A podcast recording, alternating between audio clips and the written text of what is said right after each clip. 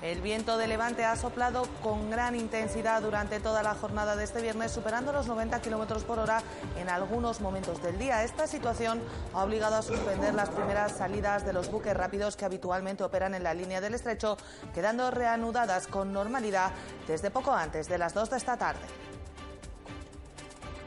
Salvador Mateos ha respondido a las críticas vertidas por el gobierno autonómico asegurando que Kisi Chandiramani, consejera de Hacienda, le comunicó que la ciudad no tenía inconveniente en soltar los planes de empleo. A la delegada del gobierno tampoco le han gustado las acusaciones de deslealtad institucional. El que me conoce sabe que yo tengo un talante un poco tranquilo, pero que cuando me tocan las narices mm, también salto.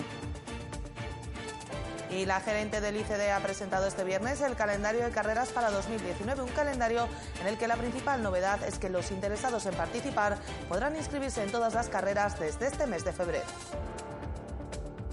Eh, vamos a, en estos próximos días vamos a abrir la inscripción de todas y cada una de las carreras del calendario. De manera que a todos los participantes les dé tiempo a programarse y a conocer las fechas, los reglamentos de las carreras y bueno, pues, pues tengan más opciones o más tiempo para, para realizar esas inscripciones. Muy buenas noches, bienvenidos a los servicios informativos de Ceuta Televisión. Estos que les hemos relatado son tan solo algunos de los asuntos que nos deja esta jornada de viernes. El resto, como siempre, se los contamos a continuación. Comenzamos.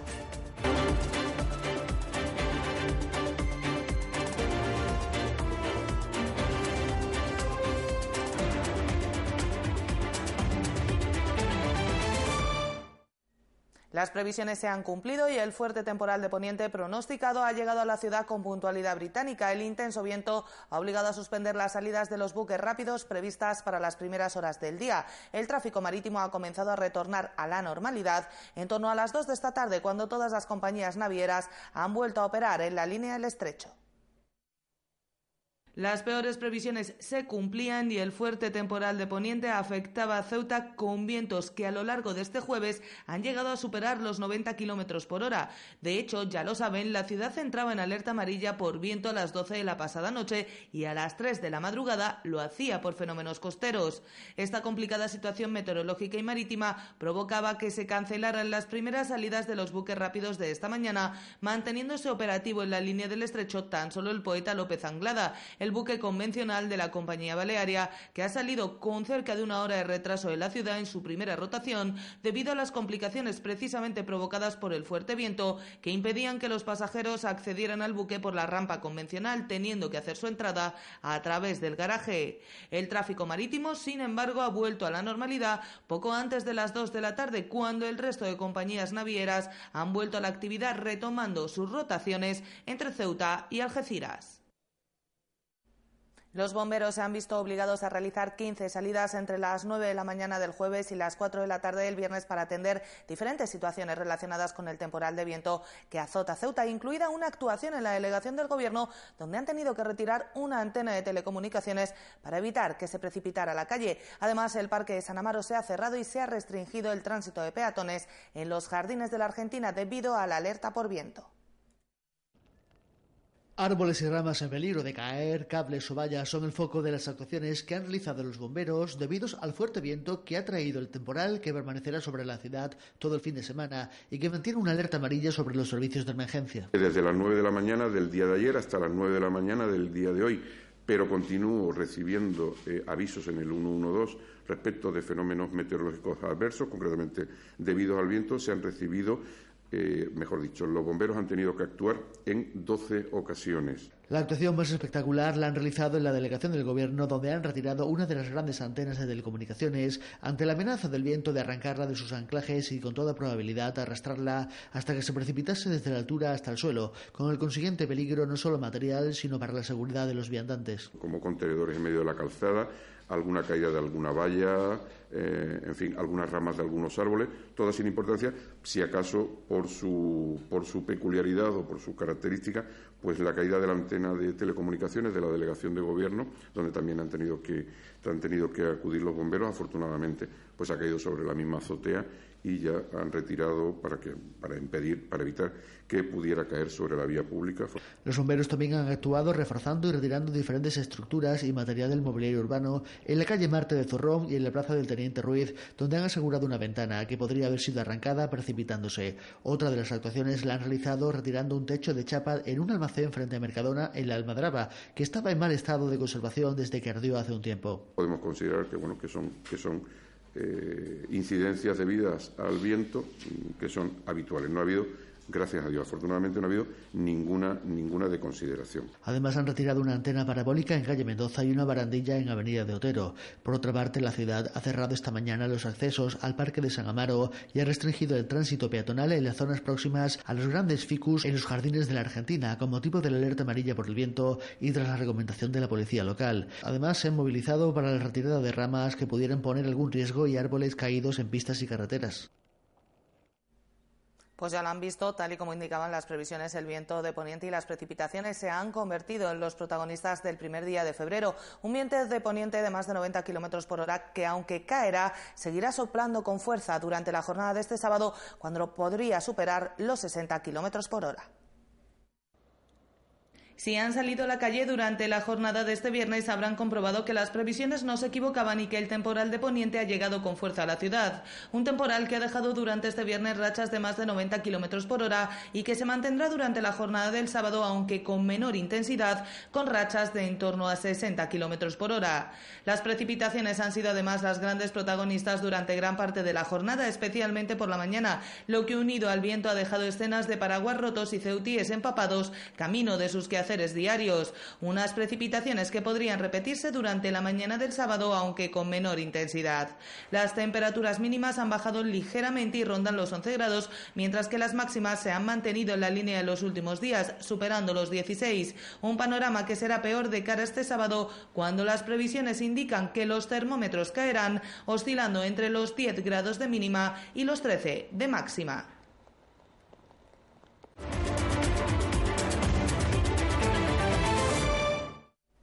Ya en el ámbito político, la delegada del Gobierno, Salvadora Mateos, ha asegurado que a final de año discutió con Kisi Chandinamani la recuperación de los planes de empleo por parte de delegación y la representante de la ciudad afirmó que no tendrían problemas en soltarlos, por lo que no entiende las denuncias de deslealtad del Gobierno autonómico. Ha respondido a la senadora Mohamed criticando que la ciudadanía solo la conozca por su intervención, reclamando que los planes de empleo permanecieran a cargo de la ciudad tras cuatro años ejerciendo.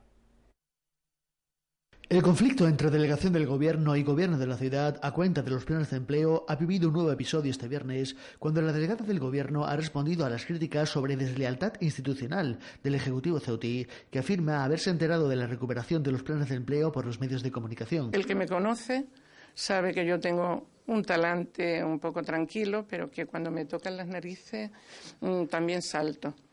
Mateos ha asegurado que mantuvo una conversación en el tercer trimestre de 2018 con la consejera de Hacienda, Kisi Chandiramani, para tratar la cuestión y la representante de la ciudad le afirmó que no había inconveniente en soltar los planes de empleo. Lo hablé con la consejera, con Chandiramani, que me dijo que ellos no tenían inconveniente en soltar los planes de empleo.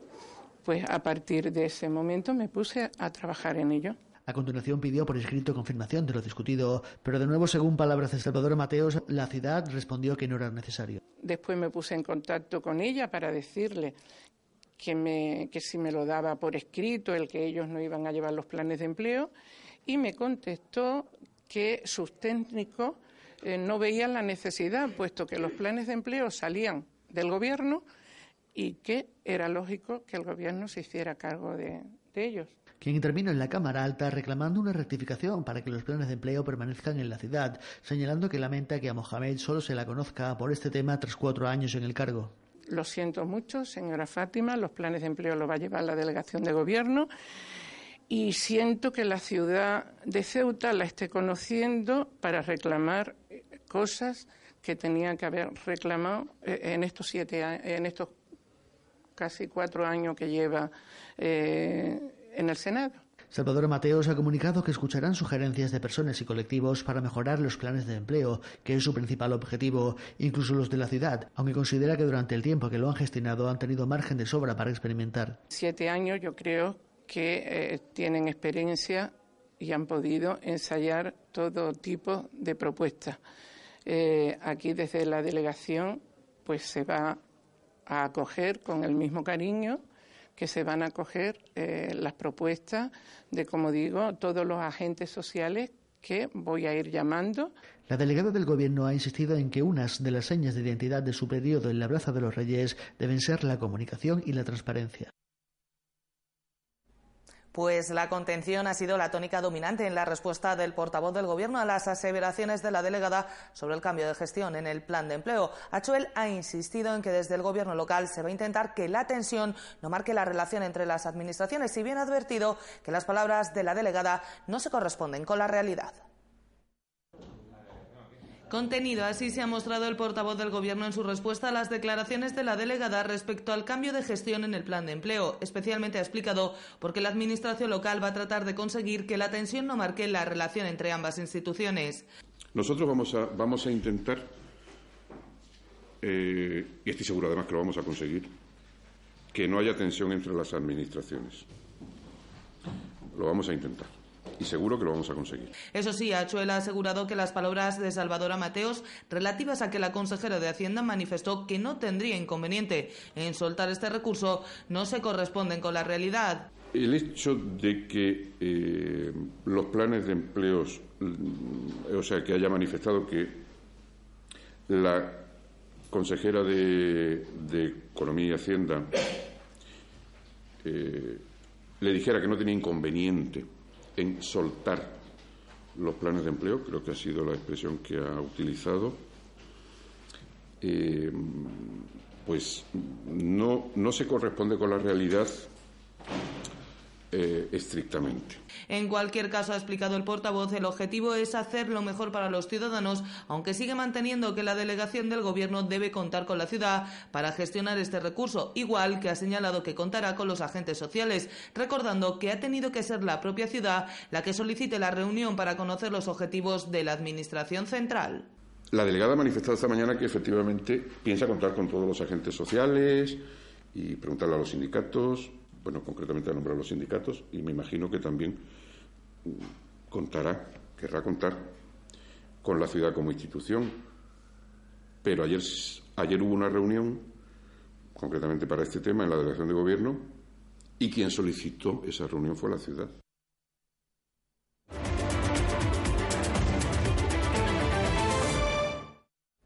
La denuncia de Medice relativa al plus de residencia que cobrará la nueva gerente de Envicesa se ha convertido en protagonista de la rueda de prensa posterior al Consejo de Gobierno. El portavoz ha señalado que cobrará lo mismo que su antecesor y ha apostado por unificar criterios en lo que se refiere a los sueldos de los gerentes de las sociedades municipales, una cuestión que se puso sobre la mesa a lo largo de esta legislatura, pero sobre la que no existe hoy por hoy ninguna propuesta.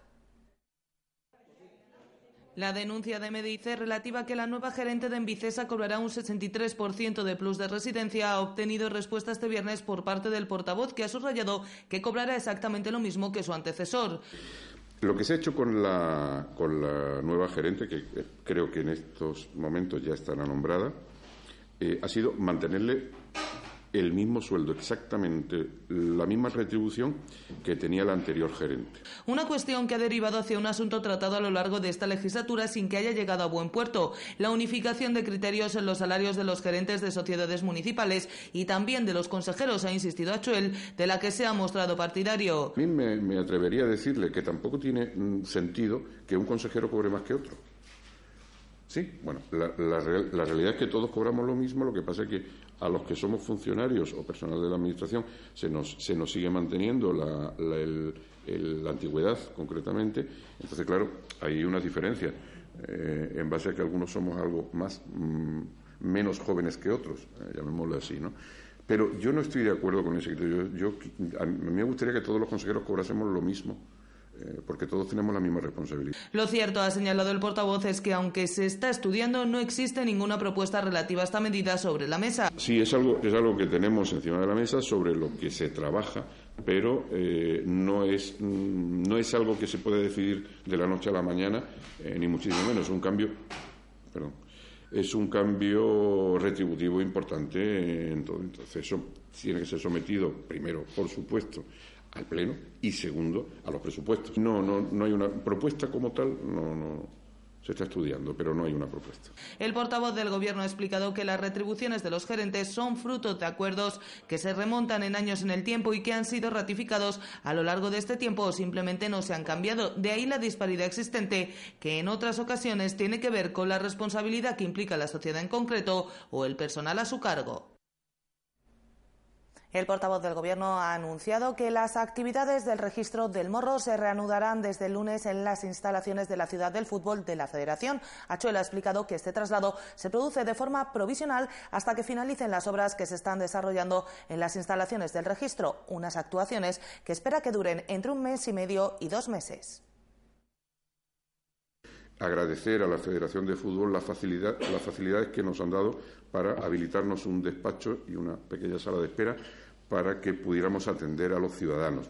Tengo que decir que desde el primer momento que levanté el teléfono y me puse en comunicación con el presidente de la Federación, no hubo ningún inconveniente, sino todo lo contrario, todo han sido facilidades.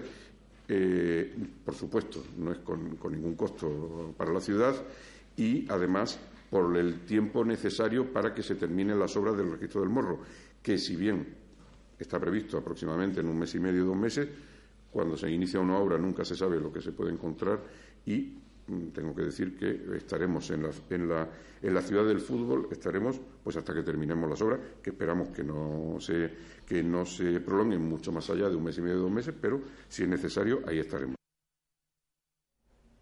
La rueda de prensa posterior al Consejo de Gobierno ha servido también para que el portavoz anunciara algunas de las subvenciones que otorgará la ciudad por la vía del convenio durante este 2019. Es el caso de la que tiene que ver con la Federación Provincial de Asociaciones de Vecinos, que asciende a más de tres millones y medio de euros. Además, han aprobado ya las subvenciones de entidades como ACFEP, ADEN, ACEPAS, Plena Inclusión o la Asociación Síndrome de Down. La rueda de prensa posterior al Consejo de Gobierno ha servido para que el portavoz anuncie algunas de las subvenciones que se han aprobado para este 2019 mediante la vía del convenio. Es el caso de la que tiene que ver con la Federación Provincial de Asociaciones de Vecinos para el mantenimiento de las Brigadas Verdes, que asciende a 3.513.000 euros, lo que supone un incremento de 100.000 euros respecto al pasado año. Achuel ha explicado que mediante la misma se mantienen 154 puestos de trabajo y que su labor principal pasa por el adecentamiento de las barriadas mantienen 154 puestos de trabajo que apoyan a la actual infraestructura para los servicios de limpieza, cuidado y mantenimiento de la ciudad. Eh, saben, entre otras cosas, porque sería demasiado prolijo, pues es el de broce y cuidado de jardines en barriadas, mantenimiento de estos mismos jardines, podas, pintura en varias zonas de la ciudad donde sea necesario, eh, transporte de inertes procedente del propio trabajo, apoyo a los vecinos para para su implicación, para que fomenten el cuidado y embellecimiento de la barriada, etcétera, etcétera. Junto a este cuantioso convenio, el portavoz ha anunciado también los aprobados con algunas de las entidades asistenciales de la ciudad. Es el caso de ACFEP, que recibirá 200.107 euros, manteniendo 10 trabajadores y 126 usuarios. ADEN, que percibirá 130.495 euros y que mantiene 8 trabajadores y 251 usuarios. ACEPAS, que recibe 171.494 euros con 9 puestos de trabajo y 51 usuarios. Plena Inclusión, que recibe 1.030.800 euros, dando servicio a 145 usuarios y con un total de 45 trabajadores. Y finalmente la Asociación Síndrome de Down, que recibirá este año 144.000 euros, manteniendo 8 trabajadores y 45 usuarios. Otro de los asuntos que se ha abordado en la rueda de prensa posterior al Consejo de Gobierno de este viernes ha sido la situación en que se encuentra la capilla de la Virgen del Carmen en la Almadraba. El portavoz del Gobierno ha explicado que la ciudad ya ha emprendido las conversaciones necesarias con feligreses, obispado y Administración General del Estado para hacerse cargo de su rehabilitación, también en lo económico. Jacob Achuel ha explicado que esta capilla es parte de la ciudad y sus tradiciones y que por ello se hará todo lo necesario para mantenerla. Eh, es un tema que desde el primer momento hemos tenido muy en cuenta en todos sus, en todos sus aristas y en todas sus facetas. Desde luego, eh, el Gobierno va a abordar y va a arbitrar los mecanismos necesarios, incluidos los costes, incluidos los costes, lo que cueste, para la rehabilitación de la capilla. Eh, está en contacto con los feligreses, la Administración General del Estado y la Iglesia Católica, que son los interlocutores que consideramos que con los que tenemos que entrar en, contacto. Y eh, ya digo que esa capilla está del gobierno mm, la ha hecho suya porque es de la ciudad. Me refiero, es un bien de la ciudad. La procesión de la Virgen del Carmen es un bien eh, intangible, pero de la ciudad también, de toda la ciudadanía, y por tanto mm, requiere y merece la protección de toda la ciudadanía con su gobierno a la cabeza. Y por tanto pondremos todos los medios para que sea rehabilitada y que se conserve en óptimas condiciones. Y cambiamos de asunto porque la delegación del Gobierno ha homenajeado en la mañana de este viernes a cinco funcionarios de Hacienda por sus 35 años de servicio en la Administración. La delegada Salvadora Mateos ha agradecido su esfuerzo a lo largo de este periodo, destacando las cualidades necesarias como la profesionalidad o la capacidad de adaptación de las que son acreedores. Margarita Ariza, María del Mar Caballero, Rosa María Hernández, Victoriano Senderrubias y Juan José Troyano han recibido este viernes, de la mano de la delegada del Gobierno, las distinciones por sus 35 años de servicio en el Ministerio de Hacienda y Función Pública. Para mí es un orgullo y un placer el, eh, como empleada pública, eh, reconocer el trabajo y la dedicación que todas estas personas a lo largo de su carrera profesional han realizado. Salvador Mateos ha repasado las cualidades necesarias a su juicio para ejercer la función pública y que considera que estos funcionarios poseen. La función pública también es una vocación, una vocación de servicio que requiere de la debida discreción, de una profesionalidad que ya habéis demostrado y de una constante renovación. También ha valorado la capacidad de adaptación de los cinco a las necesidades y requerimientos de la Administración en una sociedad cambiante que poco se parece a la de hace 35 años, cuando comenzaron a trabajar como funcionarios de Hacienda. Los tiempos cambian y la Administración, lógicamente, también cambia. Nada tiene que ver eh, cuando empezasteis eh, a trabajar a lo que estáis realizando en, en estos últimos tiempos. Eh, como quien no quiere la cosa, han pasado 35 años. La delegada ha agradecido a todos el servicio realizado a lo largo de los años durante la ceremonia de entrega de las medallas. Quiero agradeceros vuestra dedicación, vuestro desvelo y la capacidad de servicio. Soy un ejemplo para todos y todas, especialmente para los jóvenes que están empezando ahora. Sois personas con una amplia experiencia, y os seguimos necesitando. Hay que continuar con el trabajo.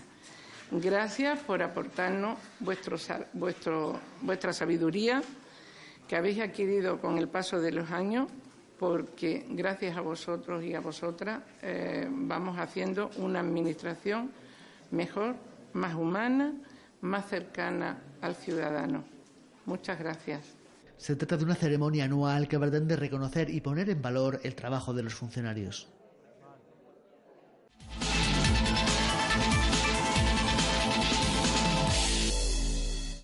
Y en el tiempo del deporte les contamos que la agrupación deportiva Ceuta Fútbol Club recibirá en la ciudad un total de 280.000 euros para gastos de desplazamiento durante este 2019. Así lo ha aprobado este viernes el Consejo de Gobierno y lo ha anunciado el portavoz a los medios, señalando, eso sí, que 30.000 euros están supeditados a que el equipo que dirige Juan Ramón Martín logre clasificarse para el playoff de ascenso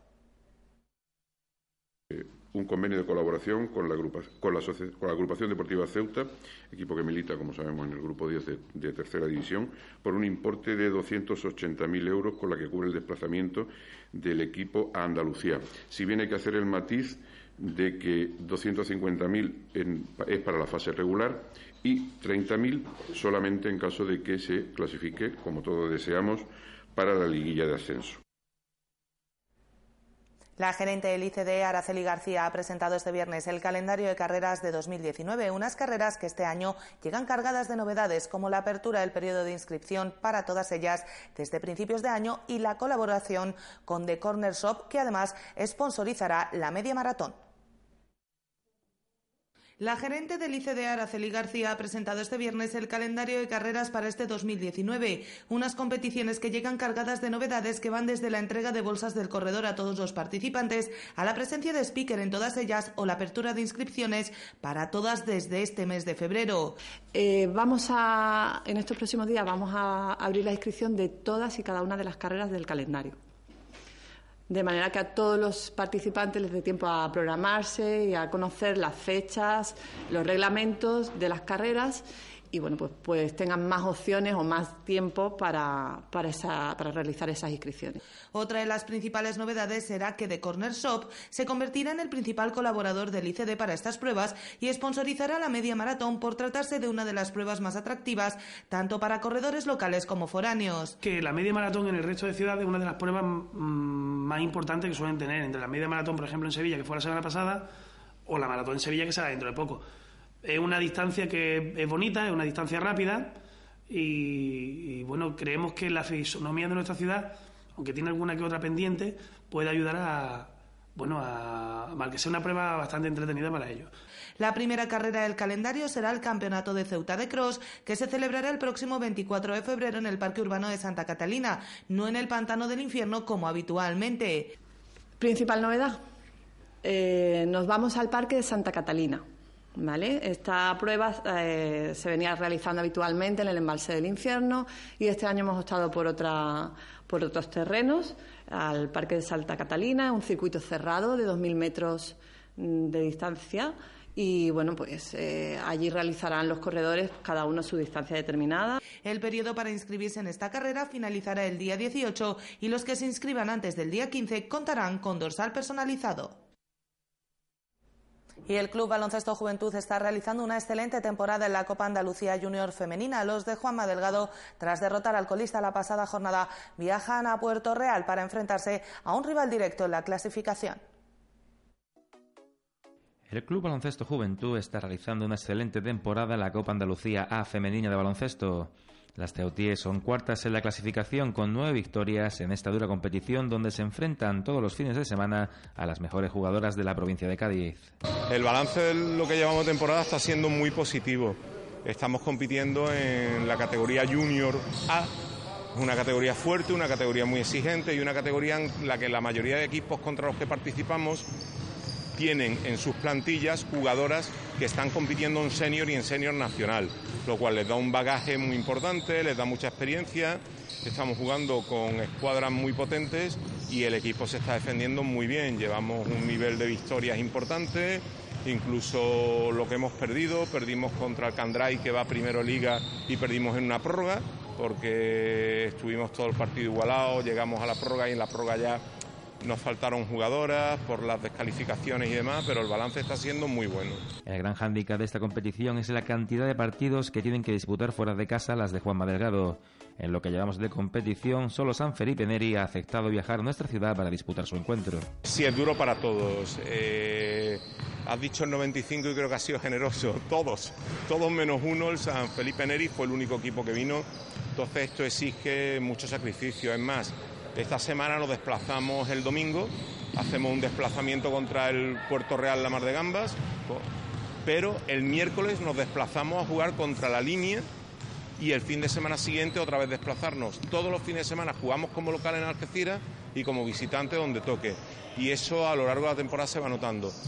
Y no solamente físicamente, sino que también vamos a jugar partidos en Algeciras que viene más afición rival que nuestra porque los padres acompañan a sus jugadoras hasta Algeciras y nosotros en el barco, alguna madre nos puede acompañar, pero habitualmente estamos solos y es, duro. Y para unas chicas mm, tan comprometidas y tan guerreras, el, otro día cuando jugaron aquí contra el San Felipe Neri hace un mes, tuvimos que prepararlas porque estaban nerviosas, estaban con un nivel de excitación y de nervios por agradar a su grada. Había 300 personas aquí, fue una fiesta, ellas eso no lo han tenido y es una pena. Este fin de semana nueva jornada para las caballas viajando a Puerto Real para enfrentarse a un rival directo en la clasificación.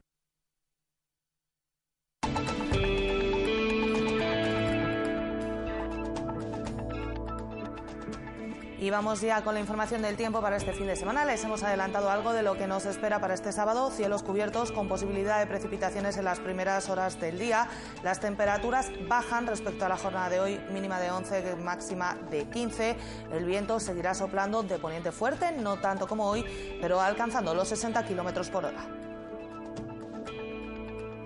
y el panorama mejora así para la jornada del domingo con cielos despejados, aunque puede haber algunas nubes en las últimas horas de la jornada. Lo que bajan son las temperaturas, mínima de 10, máxima de 15 y el viento soplará de poniente, pero ya mucho más suave que durante estas jornadas. Y el número premiado en el sorteo de la Cruz Roja de hoy ha sido el 784 784. Nosotros nos vamos ya, no sin antes recordarles que pueden seguir toda la actualidad de la ciudad en nuestros perfiles en las redes sociales, Facebook y Twitter, en nuestros podcasts y, como no, aquí en www.ceutatv.com. Disfruten del fin de semana. Adiós.